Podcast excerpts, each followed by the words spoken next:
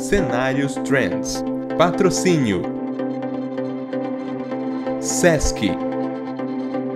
SENAC. Assembleia Legislativa do Estado do Ceará. Prefeitura de Fortaleza. FIEC. Apoio. Rede Participar. Governo do Estado do Ceará. Olá, está começando mais um Cenários. Eu sou Tomás de Paula Pessoa, membro honorário da Comissão Nacional de Direito Minerário da Associação Brasileira dos Advogados. E estou aqui com o André Siqueira, presidente do Sim de Alimentos, da FIEC, e Luiz Eugênio Pontes, diretor comercial da Fertsan. Hoje, o nosso tema são os impactos da guerra no setor alimentício. Eu gostaria de dar as boas-vindas aos convidados e a você que nos que está nos assistindo. Vamos começar? Vou fazer a primeira pergunta para os nossos convidados. Qual o principal motivo da guerra entre Rússia e Ucrânia? Ou seja, e como um acontecimento do outro lado do mundo causa impactos no setor alimentício aqui no Brasil? Para iniciar essa convido nosso amigo Eugênio Pontes para falar um pouco aí do que é que é o espectro com relação a essa guerra e esse impacto que a gente tem aqui. Por favor, Eugênio. Bom, boa noite, queria agradecer a oportunidade aqui aos cenários para discorrer sobre um tema tão importante, né, da atualidade. É, cumprimentar aqui meu amigo André Siqueira, presidente do Sim de Alimentos, e dizer para vocês que é uma grande honra estar aqui. Bom, a questão da, da guerra, ela tem um viés histórico, né? Onde a Ucrânia já pertenceu à, à União, à antiga União Soviética, com a, a, o fim da União Soviética, a Ucrânia se, se transformou num anexo, né? A, a Rússia de uma forma, é, digamos assim, é, informal, né? Formalmente ela, é, ela é independente, mas tem muita, muitas regiões ainda da, da, da Ucrânia que estão ligadas à Rússia, inclusive só falam russo. Tem muitos investimentos russos que ficaram na Ucrânia. E a Ucrânia, com essa liberdade, é, que se associa a um acordo militar, né, no pós-Segunda Guerra, onde começaram com oito países, hoje tem quase 30. E realmente a Rússia, nesse caso, mudou, porque, é, como é, autorizar, digamos, a, a uma base americana é, em cima da, da, da, fronteira russa. Então, realmente, esse, esse, esse, esse fato aí gerou um, um incidente é, diplomático entre, entre, entre as duas é, nações que acabou virando uma guerra porque não houve um acordo é, é, durante esse período de, de, de discussão do tema. Né? Agora, a questão da, da, do impacto mundial, a Rússia e a Ucrânia são grandes fornecedores do mundo, né? principalmente da Europa, é, de energia, de alimentos, né? É, petróleo. Então, realmente não tem como, é, no curto prazo, substituir um fornecimento tão grande. Né? A Rússia ela movimenta 30% do trigo do mundo, né? 20% do milho do mundo, é o segundo maior fornecedor de petróleo, gás natural, carvão para a Europa, que são as fontes principais de geração de energia né, para, o, para o continente europeu. Então, isso aí é um impacto brutal na economia, né, que desestabiliza toda a relação né, é, criada de demanda-consumo no mundo todo. Né? Então, não tem como é, esses reflexos chegarem ao, ao mundo todo. Né? O aumento dos preços é inevitável, o aumento dos preços vai, vai, vai é, resultar no aumento de juros né, no mercado financeiro, que, por sua vez, vai dificultar o crédito, que vai prejudicar ah, várias economias. Isso no cenário de ameaças. Agora, existe um cenário também de oportunidade. No caso do Brasil, que é, está se configurando como um grande abastecedor do mundo de alimentos, é, pode, pode ser uma grande oportunidade de aumento brutal das, das exportações. Agora, no curto prazo, nada é possível, porque tem que haver investimentos, tem que haver aumento de tecnologia, né? uma, uma preparação do mundo para isso. Do mesmo jeito, o petróleo não tem como substituir o fornecimento da Rússia, da Rússia no curto prazo. E, essa é a minha visão assim de uma, de uma forma é, é, é rápida e, e superficial do, do, do, panorama aí econômico mundial. Além disso, né, contribuindo com a fala do, do Eugênio, é, todo o investimento que a Rússia fez para a sua distribuição né, de energia, digamos assim, de os gasodutos que abastecem a Europa, acabam se concentrando, pela, até pela posição geográfica da Ucrânia, né, no território ucraniano.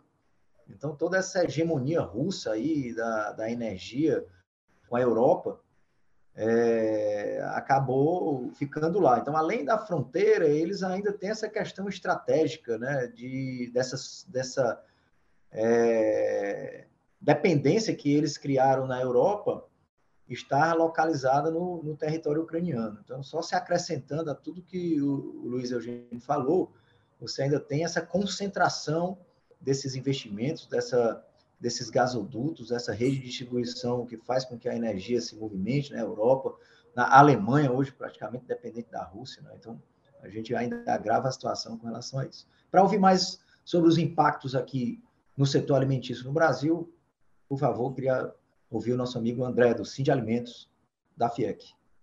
Bom, agradeço inicialmente a Trends né, pelo convite em participar dessa discussão tão importante. Cumprimento o amigo Luiz Eugênio e o amigo Tomás, também, que estão aqui conosco. É, e aí, complementando aqui a palavra do Eugênio, além da importância, Eugênio, né, que você colocou é, na produção de trigo, na produção de milho, é, Rússia e Ucrânia exportam mais da metade desses itens do que, ela, do, do que eles produzem. Né? São grandes, são, a Rússia é um grande país, mas ela, ela tem é, é, é, é milho e trigo na pauta de exportação muito alta.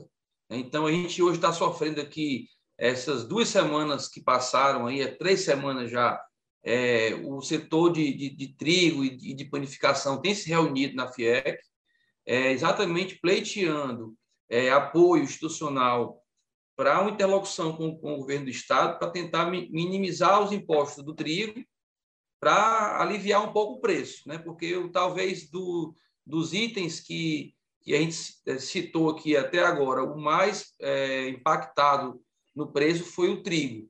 Né? Então, assim, hoje o, o país, o, Brasil é praticamente dependente de, de importações, né? a produção de trigo é, muito incipiente, e tem como, como um importante parceiro é, a Rússia, mas é, como é uma commodity, quer dizer, assim, né, né, mesmo que não tivesse né, uma, uma, relação direta, é, o, o, preço mundial aumenta e isso impacta é, independente de onde o, o, o, trigo venha.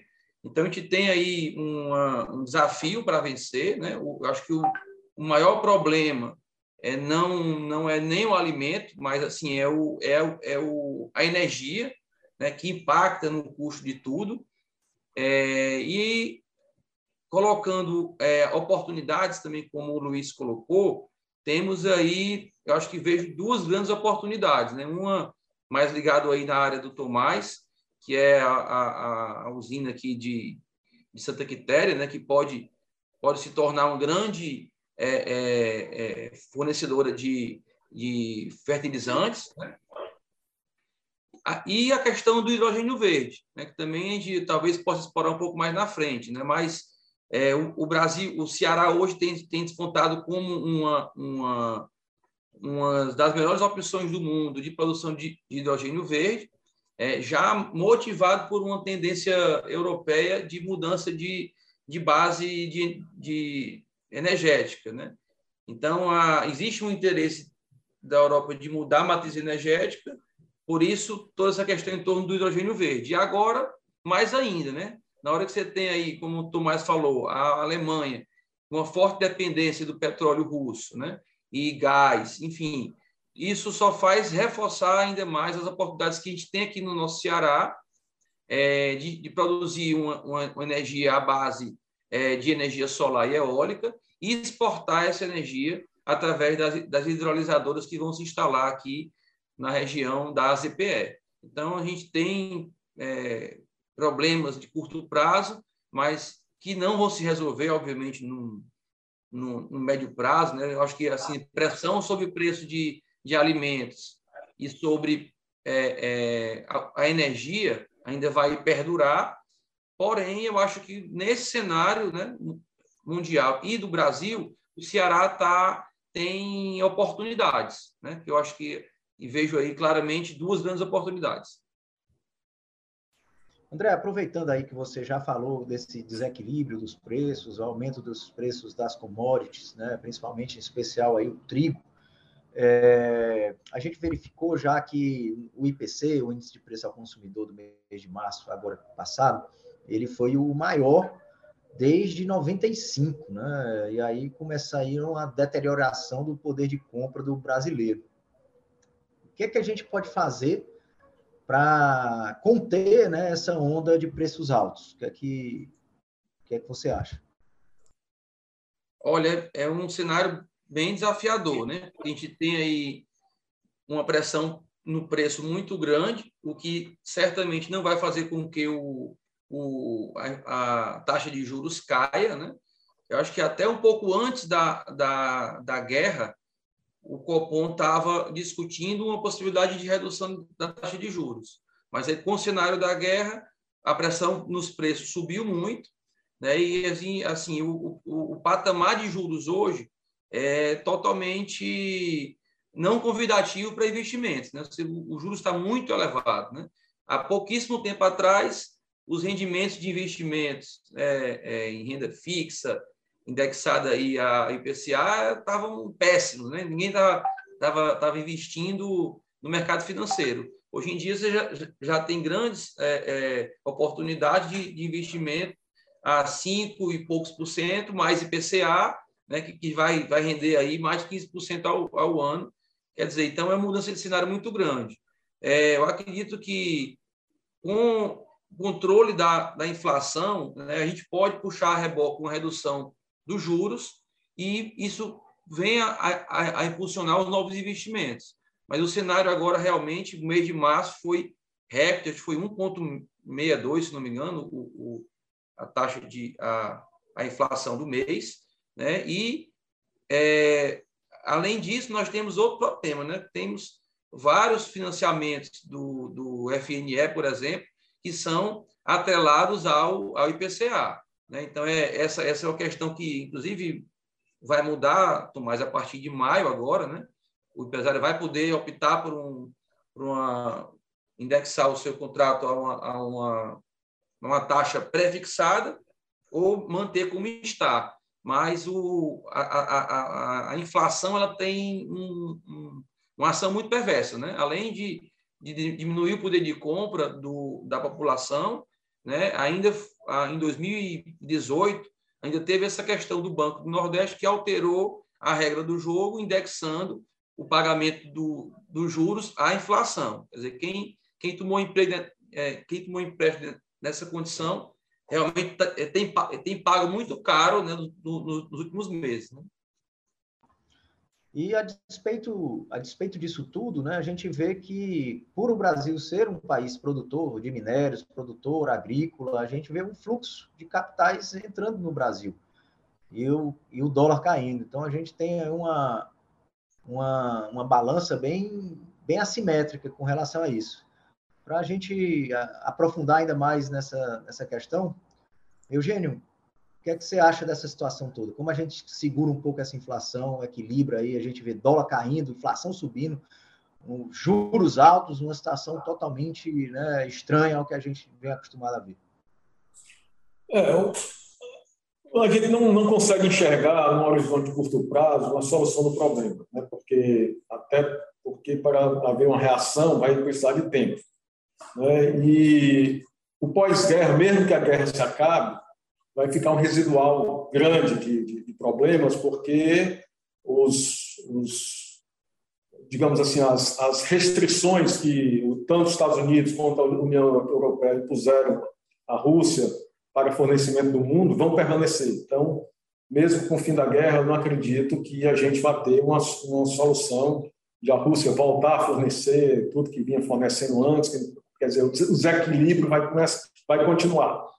Com relação ao dólar, o que o mundo está enxergando é uma oportunidade, tá certo, de, no Brasil, onde o Brasil é o único celeiro do mundo hoje que pode é, crescer em produção agrícola, tá certo, de uma forma, é, a, digamos assim, a minimizar os efeitos da saída da Rússia do mercado, né, por imposição de restrições econômicas impostas pelas, pelas outras nações. E o Brasil também, como disse o André, é, passou a ser também o fornecedor, pretenso fornecedor mundial de energia limpa, certo? Na forma de hidrogênio, né? chamado hidrogênio verde, que nada mais é do que o H2O, é a água, né? que é onde é uma reação de hidrólise de alto impacto é, quebra a molécula do H2 para um lado e o oxigênio para o outro, e você pode transportar é, energia elétrica em forma de amônia, que é a forma transportável do hidrogênio. Então, o Ceará reúne né, quatro principais características que é difícil encontrar em outro lugar do mundo. Primeiro, terras baratas, né, para você colocar placas solares. Né? Não tem nenhum outro estado que né, é difícil aqui com, com a estrutura portuária que, que o Ceará tem, é, reunir né, locais adequados com terras baratas e 20 solarimétricos de 13 horas por dia de sol, dando uma eficiência em placas solares acima de 32%. É difícil outro lugar que tenha isso. O Porto, né, um, um instrumento fantástico, é que distância da Europa, Estados Unidos, nós estamos a 6 mil quilômetros de um e de outro, seis dias de navegação. É, nós temos uma, uma ZPE, que é uma zona de processamento de exportação, que é a única do Brasil, e temos a estabilidade jurídica, né? Porque fui dar uma palestra lá em São Paulo, o cara se levantou e disse: rapaz, na África tem, tem tudo isso aí. Eu digo, mas vai, vai colocar negócio lá, para ver se você consegue tirar dinheiro do investimento que você fez no país africano. Então, é, é, é uma oportunidade agora que surgiu, talvez a gente é, passe a ser um novo epicentro né, de fornecimento da nova matriz energética, como falou o André, e tudo isso aí no horizonte de médio e longo prazo, não tem nada curto prazo. Você perguntar, rapaz, o que é que a gente tem que fazer agora? Eu, sinceramente, não encontro uma solução de curto prazo. A gente vai ter que é, é, apertar o cinto de outra forma, porque mesmo com todas essas oportunidades, é uma pressão também sobre preços porque na medida que a Europa queira se abastecer no Brasil, tanto a parte de hidrogênio quanto a parte de commodities, né, pelo desequilíbrio da demanda versus oferta, a tendência é uma pressão novamente em cima de preços, certo? Então, é, o, o, dólar deve cair pela entrada brutal de investimentos no Brasil. Né? Se a gente for fazer uma, uma análise assim do agronegócio mundial, eu faço um comparativo com a soja, que é uma das maiores commodities em termos de volume no mundo, há 20 anos atrás, o recorde brasileiro era 40 sacos por, por hectare. Hoje está 160. Tá certo? Nesses mesmos 20 anos, a população do mundo cresceu um bilhão de habitantes. E nesses mesmos 20 anos, a área plantada do mundo cresceu 27%. Você fazendo a projeção nos próximos 20 anos, a população não vai crescer um bilhão, vai crescer um bilhão e 300, as áreas, novas áreas plantadas não vão crescer 27%, vão crescer apenas 8%, e a população do mundo vai aumentar 30% a mais. Então, você projeta já aí uma, um problema sério de desabastecimento alimentar no mundo. Né? Se uma, saída da Rússia, como falou o André, os principais é, fornecedores mundiais de commodities, principalmente trigo, né? ela exporta 30% de todo o trigo do mundo né, 20% de todo o milho do mundo são as bases né, de alimentação de tantos países, de tantos povos. Você, com a saída desse player, desse porte do mercado, essa situação de, de, de, de previsibilidade, de, de, abastecimento do planeta com alimentos, é, fica uma coisa crítica demais, né, certo? E o Brasil passa a ser um forte é, é protagonista nesse, nesse, nesse momento. Mas tudo isso que eu falei no médio e longo prazo, não tem nada em curto prazo. Né? Curto prazo, realmente, eu acho que a gente vai amargar alguns anos aí pela frente, pelo menos uns dois anos de uma inflação é, é, pressionada pela alta do, dos preços, combustíveis e alimentos, que reverbera na economia como um todo, e, paralelamente, a taxa de juros, né, que tem que é, subir para é, evitar uma, uma, hiperinflação. Então, realmente, eu até gostaria de, de, de, ouvir a opinião de gente mais balizada em economia para, ver o que é que eles enxergam em termos de solução, porque eu vejo um, um futuro complicado aqui nesse, nesse tema. Aproveitando já e aproveitando que você já entrou nessa, nessa questão relacionada ao agro, as oportunidades do agro, a gente vê também um, um problema é, atrelado ao agro, que é a questão dos fertilizantes.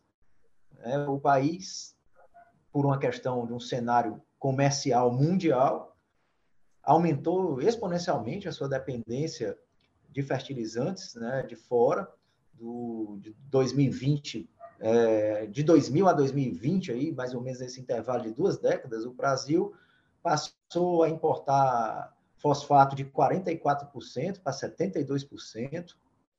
É, hoje tem uma dependência né, de fertilizantes de 56% de fertilizantes importados. Então, até o que a gente produz aqui depende do fosfato de fora. É, no, quando você vai para o potássio, aí que a situação é ainda pior, porque aí você saiu de 87% de dependência é, de importação em 2000, foi para 97. Hoje a gente só produz potássio ali em Sergipe, né? Uma produção de 350 mil toneladas ano. E, lógico, isso tudo tem, tem toda uma característica, são praticamente 15 empresas que dominam os fertilizantes no mundo, a grande maioria delas está aqui no Brasil, e aí você não vai produzir no Brasil, podendo produzir mais barato né, lá no Marrocos ou em outros países, na própria Rússia, e agora né, a gente esse problema bateu a porta. E o governo lançou um plano nacional de fertilizantes que não foi pensado para esse cenário literalmente de guerra, era um plano que ele iniciou-se ali os seus esboços em 2019 e ele realmente assim foi dado o pontapé formal dele no ano passado e agora a gente está tentando correr atrás do prejuízo. Como é que você, que é um homem que é empresário nessa área de fertilizantes, enxerga isso tanto como uma preocupação, mas também como uma oportunidade? Olha, é, eu vejo dois aspectos. Um aspecto tecnológico, né?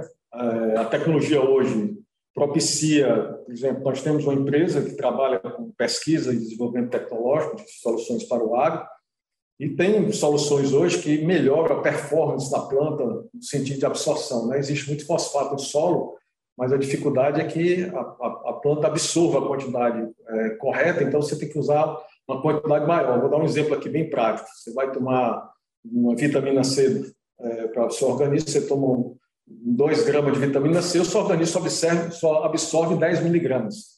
Né? Mas hoje tem solução para isso, que é o nanocapsulamento. Você é, pega é, é esses ativos dando em capsula, que é uma, uma, coisa que a nossa empresa faz, e aumenta a eficiência. Você não precisaria tomar os 2 gramas de vitamina C para ficar um residual de 10 miligramas. Basta tomar 10 miligramas se for nanocapsulado. Por quê? Porque na dimensão nano ele atravessa a parede da célula e simplesmente entra na célula sem a célula ter, é, ter a capacidade de seletividade.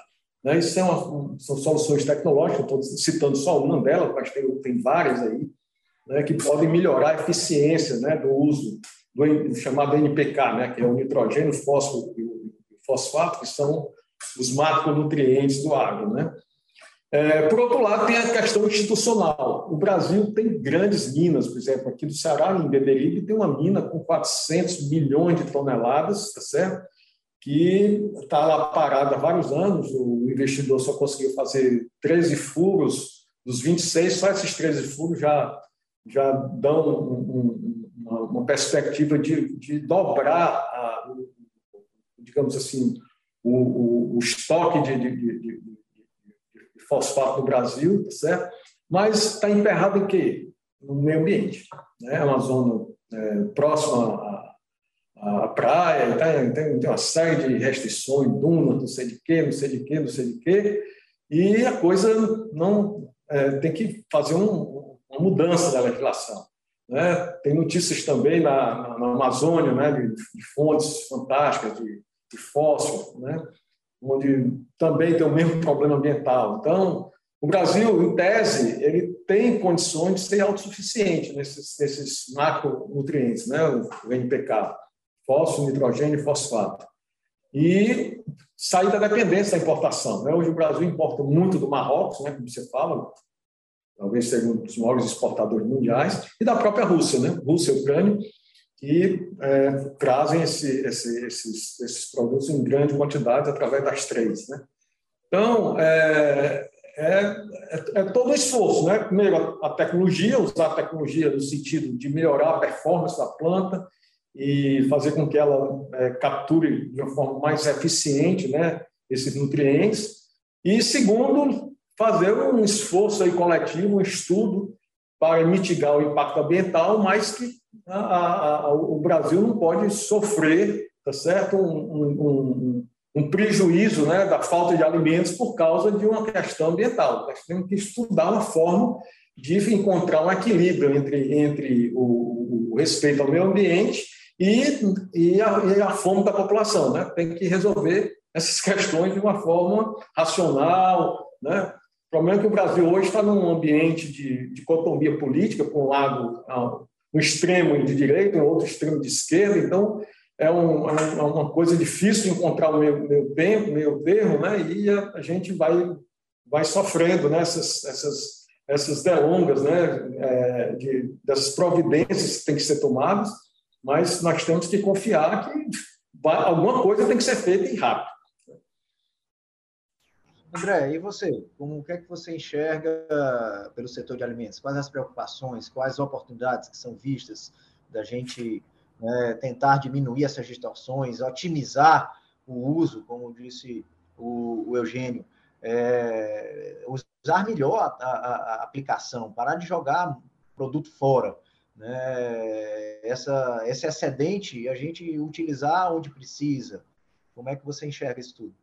Eu, eu vejo assim uma, uma, uma situação aqui, pegando no Ceará mesmo, sabe, uma, uma, um desperdício muito grande de resíduos. Não sei se o Eugênio já estudou isso aí, mas a gente lida com, diretamente com a indústria, né, que processa frutas, por exemplo, até mesmo a pecuária. Então, a gente tem muita riqueza que pode estar gerando biogás, que pode estar tendo um aproveitamento, né, até mesmo de princípios ativos, que é muita coisa é desperdiçada. Né? Nós temos muita oportunidade no lixo, a gente tem aí muitas cidades aí que não tem aproveitamento adequado do lixo, que poderia estar também gerando biogás. Então, acho que essa, esse momento né, que, que, que de crise, ele, ele abre oportunidades, ele abre, é, de repente, projetos que estavam ali na gaveta, que não iam sair agora, e de repente ele já começa a, a, a ganhar força. E eu acho que o agronegócio do Brasil é, pode se beneficiar muito dessa, dessas questões, né? tanto do aproveitamento de resíduos é, urbanos, é do, do, do, nosso dia a dia, através dos aterros, quanto das indústrias. Né? Você tem ideia o volume de, por exemplo, resíduo de frutas que é gerado no indústria de polpa de, polpa de fruta é um volume é gigantesco. Né? E eu acho que esse é, é, cabe é, agora um, um, esforço maior aí da academia e do setor privado é, industrial é, de, dedicar um pouco de, de, atenção às oportunidades que tem em torno de si, né? através da biotecnologia, enfim, é, aproximando pessoas que possam estar identificando oportunidades do nosso próprio resíduo que está sendo desperdiçado. Agora, é, um, um, em paralelo a isso, Tomás, eu, eu, eu, tenho aqui também uma outra, uma outra, um outro ponto importante que eu acho que vale a gente, a gente refletir. É, nós temos aí quatro países emergentes, né? O, a Rússia, o Brasil, a Índia e a China. É, os investimentos estão recuando totalmente da Rússia. Né? Então, as grandes empresas é, que estavam instaladas lá já estão saindo, investimento não vai ter por lá, né, nem no curto nem no médio prazo. Então, esses, esses investimentos eles vão ter que ter outros destinos. Né? Então, eu, eu acredito que o grande concorrente do Brasil no, no destino desses recursos internacionais seja a Rússia. Né? Então, na hora que a Rússia é, se fecha para o mundo, né? é, o capital vai ter que ir para algum lugar. Né? Então, acho que o, o, o Brasil é um grande player para poder acolher esse capital que não vai mais para lá, é, e a gente tem que estar atento a isso, né? Que, que tipo de oportunidade a gente pode estar estruturando aqui? Né? A gente falou aqui na questão do hidrogênio verde, que é uma, já é uma, uma realidade, né? Ela já ia acontecer, né? Sem a guerra. Eu acho que a guerra faz com que tudo se acelere, né? Mas que, que temos mais de, de, de, de oportunidades aqui que possa ser atrativo do, ao, ao capital internacional porque esse capital vai, ele vai vir, ele vai chegar, né? ele, ele vai vir com força, porque é, a Rússia é um, é um, país gigantesco, né? que, que tem uma, uma atratividade de capital muito grande e que não vai ter mais nem tão cedo, digamos assim. Então, a gente tem que estar preparado também, né, aqui dentro da nossa economia, dentro do, do nosso Estado, dentro do nosso negócio, para estar atento aos fluxos internacionais de capital que vão certamente migrar para países como o Brasil. É, eu concordo com vocês, porque assim, o, o Eugênio tocou num ponto que é crucial, é, que é a questão regulatória brasileira. Né? O Brasil precisa melhorar o, o seu ambiente regulatório. Né? A gente precisa, do ponto de vista do licenciamento ambiental, fazer a coisa de uma maneira muito racional. Né? E, assim, o fato de você licenciar não quer dizer que você está se afastando da proteção ambiental, da mitigação, né, do cuidado ao meio ambiente. Na verdade, você está reconhecendo a necessidade de fazer uma determinada atividade, que essa atividade tem que, na, naquele perímetro fora do seu, da sua atividade, né, manter o meio ambiente. Até porque nessa área, por exemplo, na, na área de mineração, existe um ponto que é o cerne da questão do licenciamento ambiental, que é a rigidez locacional. O minério acontece onde ele acontece. Né? Não é, é diferente da indústria, que você aloca a indústria né, onde você encontra a infraestrutura, os benefícios e a situação mais adequada. Não tem como fazer isso. Você não tem como afastar uma jazida, né? A jazida está em Beberibe. É lá que ela tem que ser né, desenvolvida. Não tem como você levar ela para outro lugar, não tem como desviar, né, diferente de outras atividades. É, ah, ah, existe grandes reservas de potássio na Amazônia. É lá que está, né? A gente precisa, lógico, né, adaptar e condicionar o licenciamento àquela realidade. Assim como acontece hoje, né, a maior mina de minério de ferro do Brasil, e a minério de ferro é a grande commodity brasileira, né? Se a gente imaginar que o agro exporta 100 bilhões de dólares e a mineração 200 bilhões, e 73% disso é de minério de ferro, é, a maior mina de minério de ferro que a gente tem está lá nos Carajás, né, na flona do Carajás, lá em Belém, lá em, no, no, no Pará, perdão. E você tem ali a Vale ocupando 3% da floresta e a floresta 97% preservada né, e a Vale com a obrigação de, como compensação ambiental, como condicionante para o seu funcionamento, de manter né, toda a preservação daquela área, de ter brigadas de incêndio. Você, a gente não vê aqueles incêndios que tem lá na divisa do Mato Grosso com a Amazônia no acontecer no, no Pará. Né? Você não vê notícias de, de grandes desmatamentos dentro da Floresta Nacional dos Carajás. Né? Por quê? Porque lá você tem alguém para pagar essa conta, né? que é uma conta altíssima. Né? Então, é preciso gerar a renda, é preciso gerar a receita, compatibilizar né, os interesses para você ter como alguém financiar a proteção ao meio ambiente. Né? Então, é preciso que a gente evolua, que o nosso pensamento evolua, né? que a gente enxergue que, assim, vamos limitar, né? essas atividades são altamente intensivas, então, vamos limitar né, aqui a área que nós vamos utilizar e vamos dar a esse investidor, a esse empreendedor, né, uma grande responsabilidade, que é a responsabilidade de preservar todo o resto dessa área. Né? Vamos enxergar que, a despeito de estar numa zona de praia, é um mineral que a gente vai precisar para poder fazer com que o Brasil né, diminua sua dependência. Então, eu concordo, e não só nessa área, o licenciamento ambiental, porque realmente assim é uma das feridas mais abertas, mas né? Todo o arcabouço regulatório né, de mineração ainda é muito antiquado, a demora é muito grande para você sair de um requerimento de pesquisa e chegar até uma concessão de lavra pode chegar a 20 anos né, de, de processos né, com uma demora de análise, análises desnecessárias e uma série de outros problemas que acabam né, desestimulando. E aí eu aproveito toda essa, essa situação para já colocar aqui, a, a, a, gente já se desenrolar para a última pergunta, que é o seguinte: dentro desse cenário, né, e onde a gente tem necessidade de grandes investimentos, e investimentos que demoram para ser maturados, é...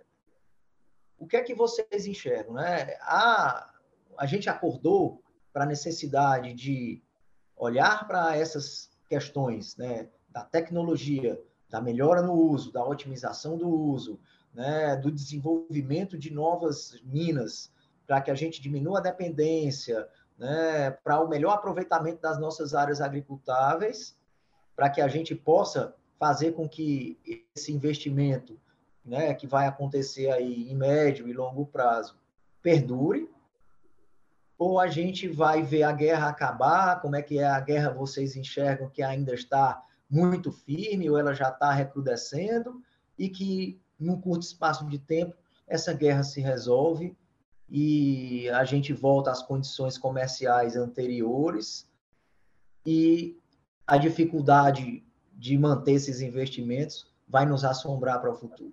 Como é que vocês veem isso? Aí eu já peço o André para, de antemão, já dar a sua opinião, em seguida a gente ouvir o Eugênio. Bom, eu, assim, eu, a, a, antes de começar aqui, eu atualizei aqui no, notícias da guerra. E a, o, o, bombardeio continua, né? A Rússia está atacando com força. É, paralelo a isso, alguns países é, reservando recursos para a Ucrânia, fortalecer militarmente, dando apoio. Então, assim, eu, eu a gente gostaria muito de dizer que estava vendo o fim da guerra, né? mas diante de todo o cenário que a gente está acompanhando, é algo que ainda vai perdurar é, e aí, como também o, o Luiz falou na uma das fases iniciais, o efeito vai, vai durar muito tempo, né? Mesmo, mesmo que essa guerra acabasse agora, né, as relações destruídas, né, entre principalmente Rússia e o resto do mundo, elas não vão se restabelecer num, num toque de mágica, né? Então, nós temos aí um país é, parcialmente destruído, que, é, que é a Ucrânia, né, com a população se espalhando por, por toda a Europa. É, e o cenário, assim, esse cenário ele, ele ainda perdura, mesmo que a guerra acabe, mas o efeito dela ainda vai perdurar durante muito tempo. Né? O que a gente tem que, que observar é aonde, onde estão as oportunidades reais do Brasil, né? que, em, em, que pontos a gente pode se apegar para ser mais é, é, é, é, empreendedor, né? no sentido de enxergar que o canal das energias é um, é um canal de oportunidade, que o canal das, da, do, dos fertilizantes também, né? E, no mais, a questão do alimento. O Brasil já é um grande, uma, uma grande potência, né? É, vai estar sofrendo por, por questões de, é, de, de do, do, combustível, né? do, do, do petróleo, aí que teve um, uma, uma grande alta, e isso traz impacto em todas as cadeias produtivas.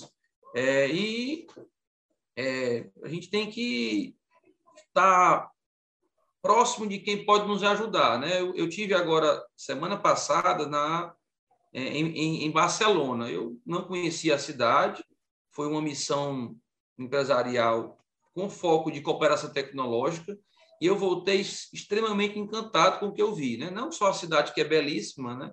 mas o que tem de riqueza tecnológica naquele lugar.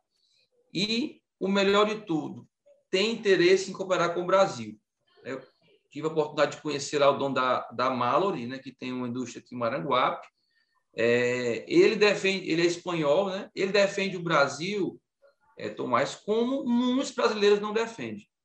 Eu, eu fiquei assim arrepiado só em conversar com ele. É, então, assim, eu acho que a gente tem muita oportunidade de, de cooperação tecnológica, de estar é, interagindo com países que tenham tecnologia mais avançada nas áreas que nós somos é, deficitários. E eu acho que uma das saídas também seria a gente ter bons parceiros comerciais e tecnológicos, né? que a gente possa dar saltos né, de, de, é, de tecnologia é, num momento oportuno, né? não deixando as oportunidades é, fugir das mãos.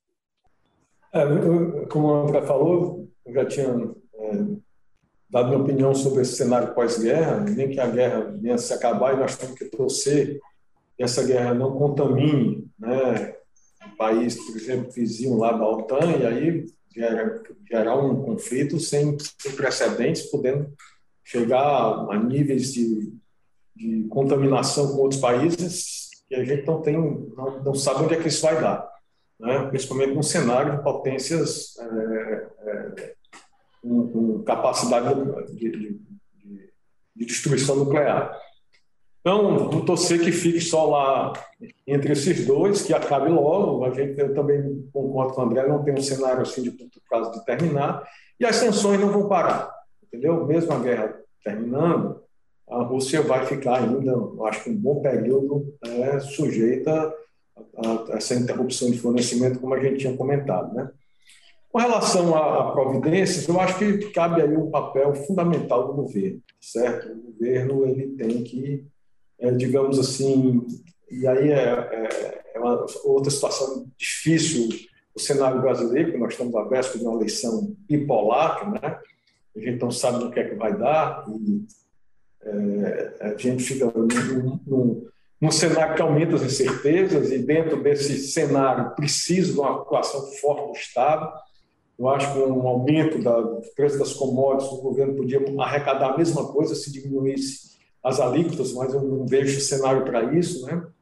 É, como é que o, o, trigo dobra de preço e o governo quer manter a mesma alíquota? Hum, né? uma coisa assim, né? não tem lógica isso. Então, né, a primeira providência seria uma redução de, de alíquotas aí para digamos assim, ele não deixa de ele vai manter o mesmo orçamento e desafoga o setor produtivo, né? Então seria uma, uma saída, assim, uma, um estudo tributário mais racional diante de, desse, desse cenário aí de, de dobrar valores de algumas commodities agrícolas que vão, vão, vai acontecer, já aconteceu com trigo e pode acontecer com outras commodities. É, com relação à infraestrutura também, ter é, uma infraestrutura mais eficiente, menos burocrática. Né? Você vê hoje a nossa, a, o, o nosso esporte melhorou bastante nos últimos anos, né? mas ainda há uma, uma carga de, de, de ineficiência né? causada por, por leis antigas, antiquadas, né? que reserva de mercado de, de transporte marítimo, é, é GPOT, né? que, que tarifa é, preços de, de, de, operação portuária, mesmo não usando capatazia, você paga capatazia, você investe num equipamento tecnológico que não precisa mais da capatazia, mas em função da força do sindicato lá, você tem que pagar do mesmo jeito o, a, a, a, o terno, né, mão de obra portuária. Quer dizer, são, são legislações que não tem mais como é, conviver num ambiente de competição, né, que a gente está tá encontrando um mundo globalizado como, como o nosso.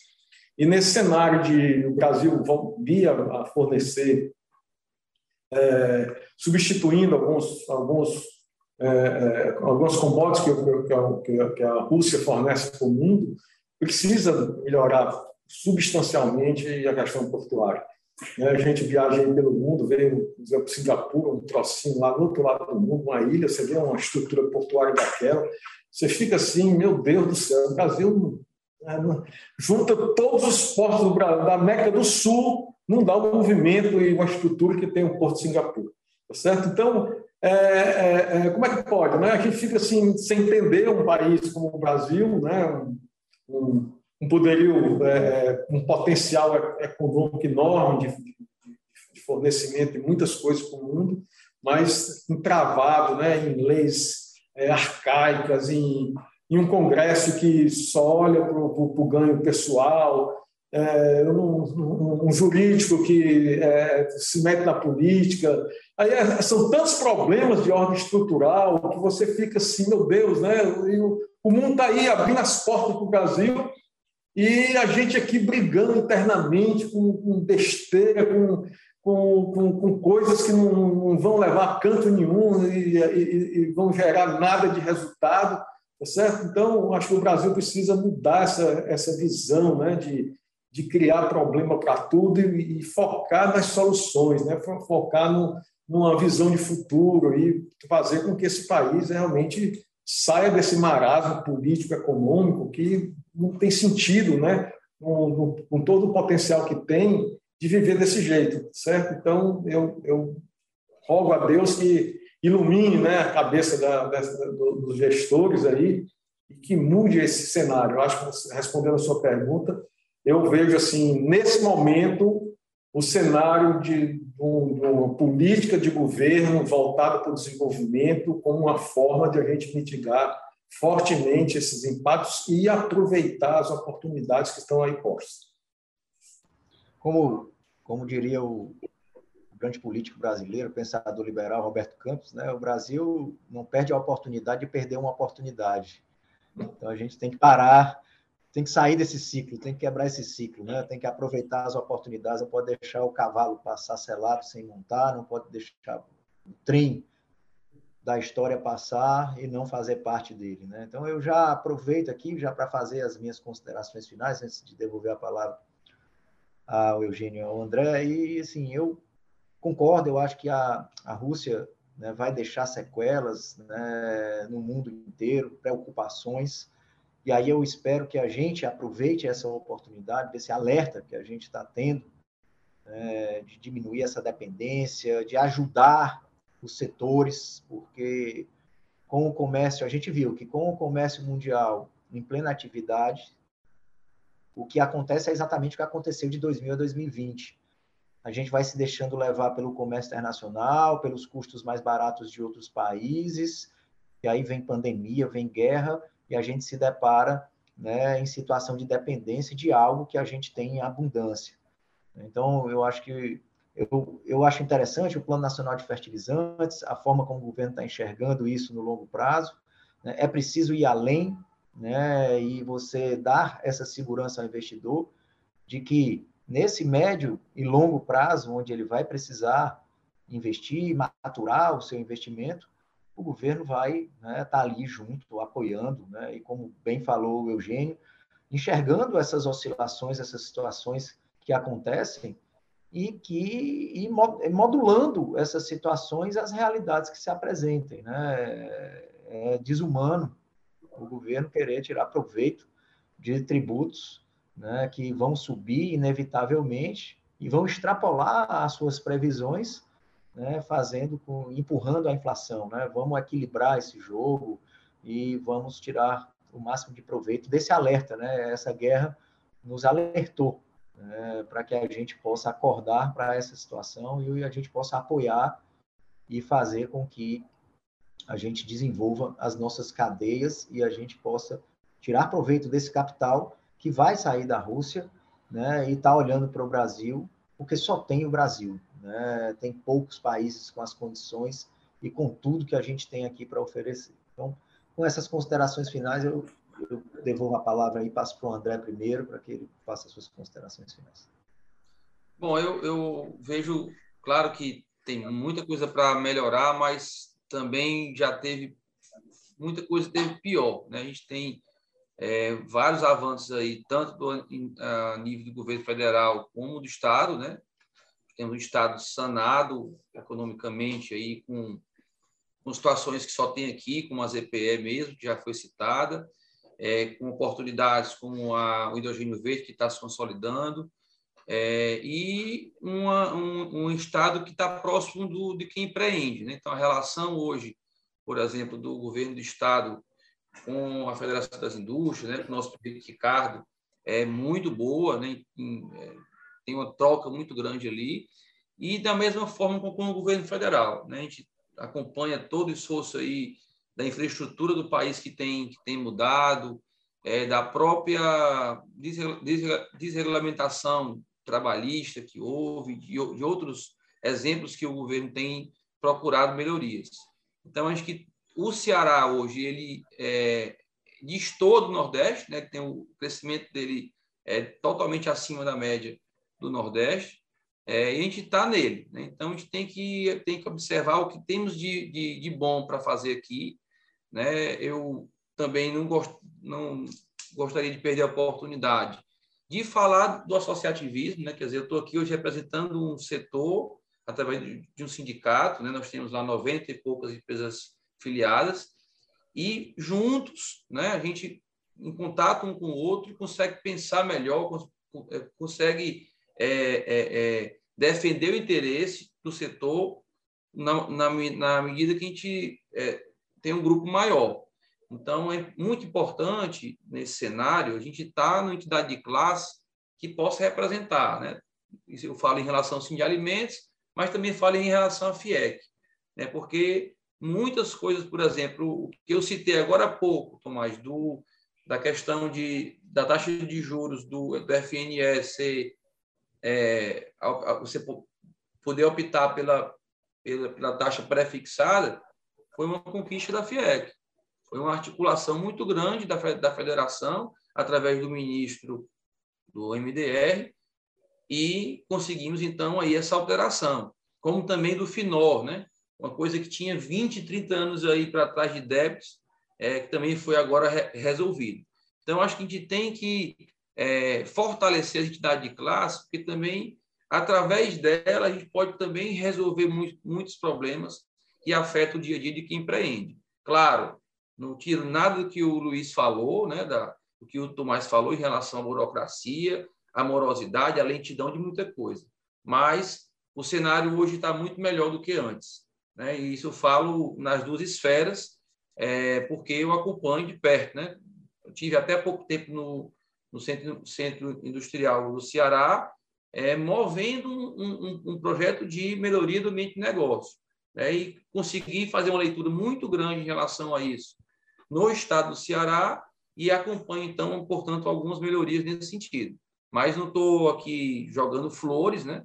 Claro que não faz sentido nenhum o trigo subir, a base sobe e o imposto mantém, quer dizer, vai arrecadar muito mais, concordo mais com, com o Luiz em relação a isso, e cabe nesse momento uma ação do governo para reduzir ou tirar esse, esse imposto, pelo menos por enquanto, né, para poder aliviar um aumento aí de 20, 20 e poucos por cento que o pão, o pão o pãozinho vai, vai sofrer, está sofrendo agora.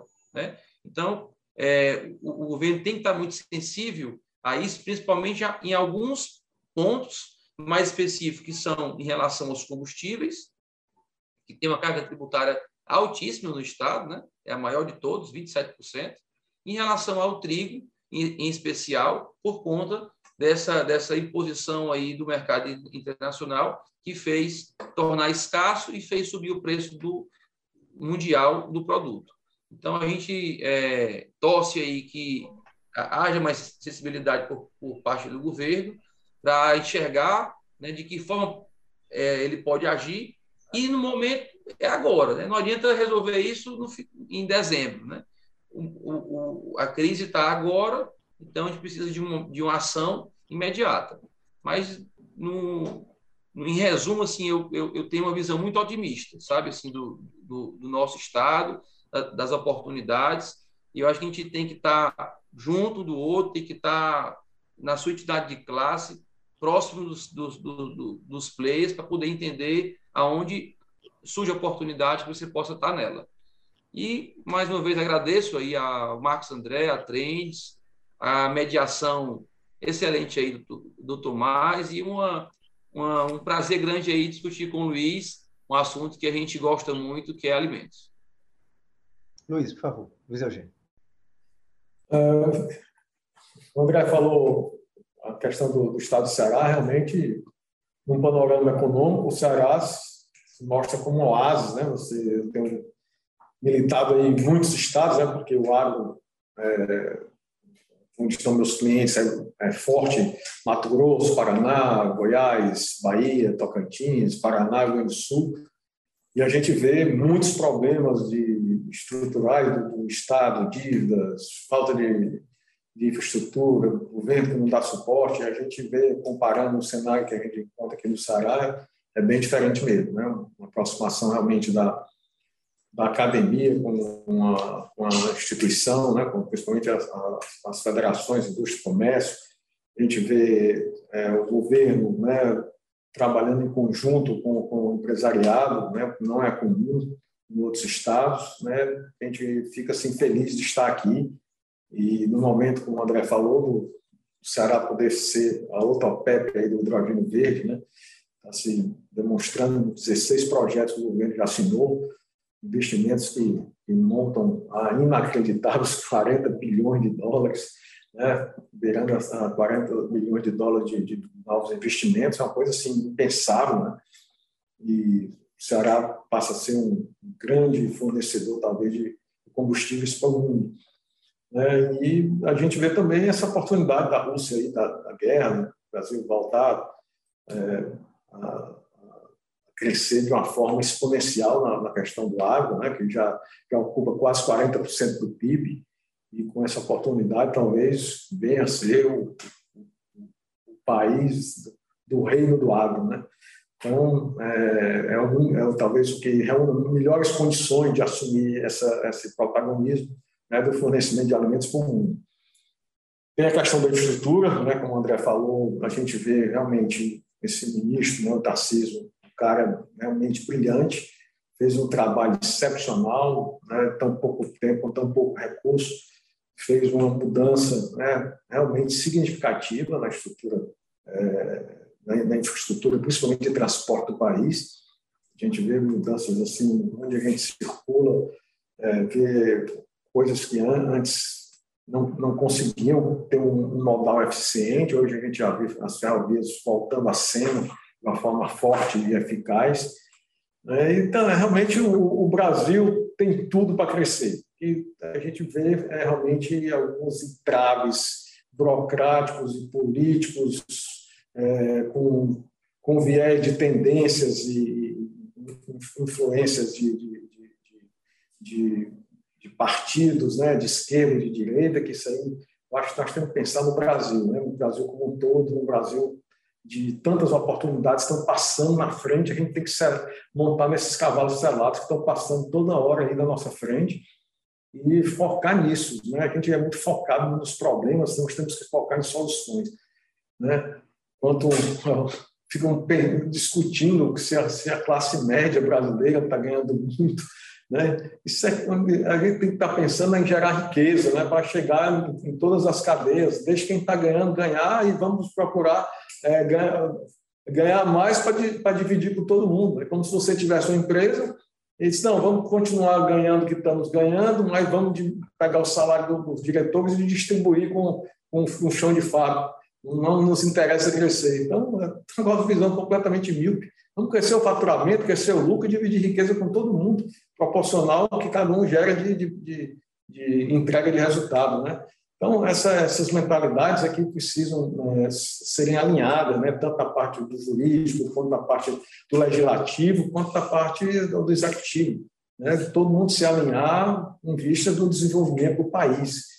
Onde tem economia forte, meu amigo, não tem conversa, não tem, não, não precisa articulações, não precisa movimentação política, né? A economia por si só, ela, ela, ela, ela vai resolvendo os problemas, né? Outro dia eu estava vendo uma, uma, uma, entrevista do, do, do, da, da, do, jornalista fazendo ao Nelson Mota, né?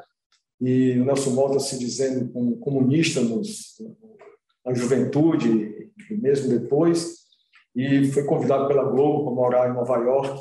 E ele dando uma entrevista disse: Rapaz, é, Nelson Mota, você deixou de, de, ser, de, de ser comunista, né? de, você está agora na, na, na direita? Ele disse: Não, eu estou na realidade, porque eu vindo aqui para o que ele chamou de do coração da besta, né, no coração do capitalismo, coisa que ele combatia muito fortemente, e vejo aqui esse essa massa de desenvolvimento, essa riqueza que circula em todo canto, que não precisa de vontade política, que não precisa de, de, de, de, de movimentação, de nada. A economia ela move tudo, ela arrasta tudo, né? ela enriquece todo mundo que quer trabalhar.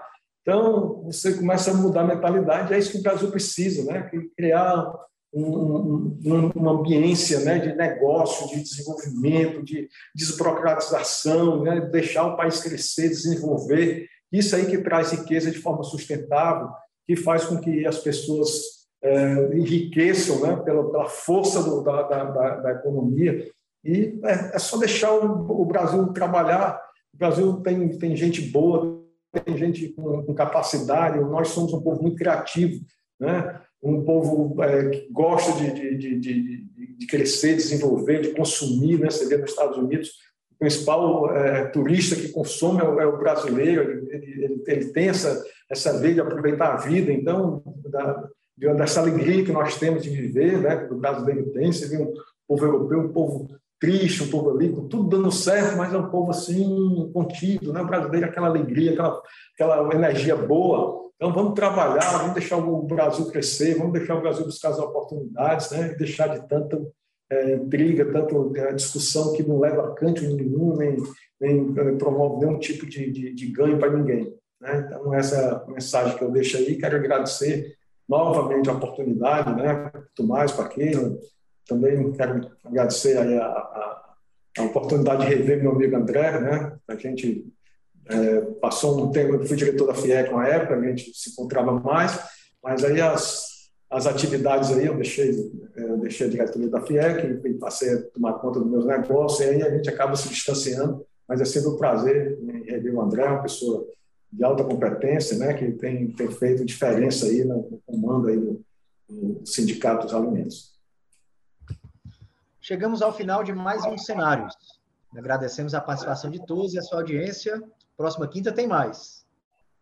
Atenção, esse comercial é para você que já completou quatro meses da segunda dose da vacina contra a Covid-19. Não esqueça a dose de reforço.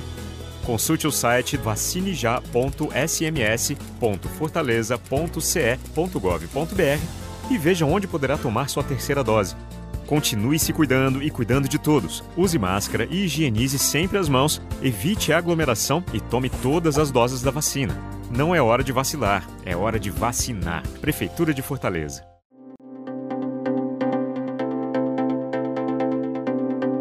Cenários Trends.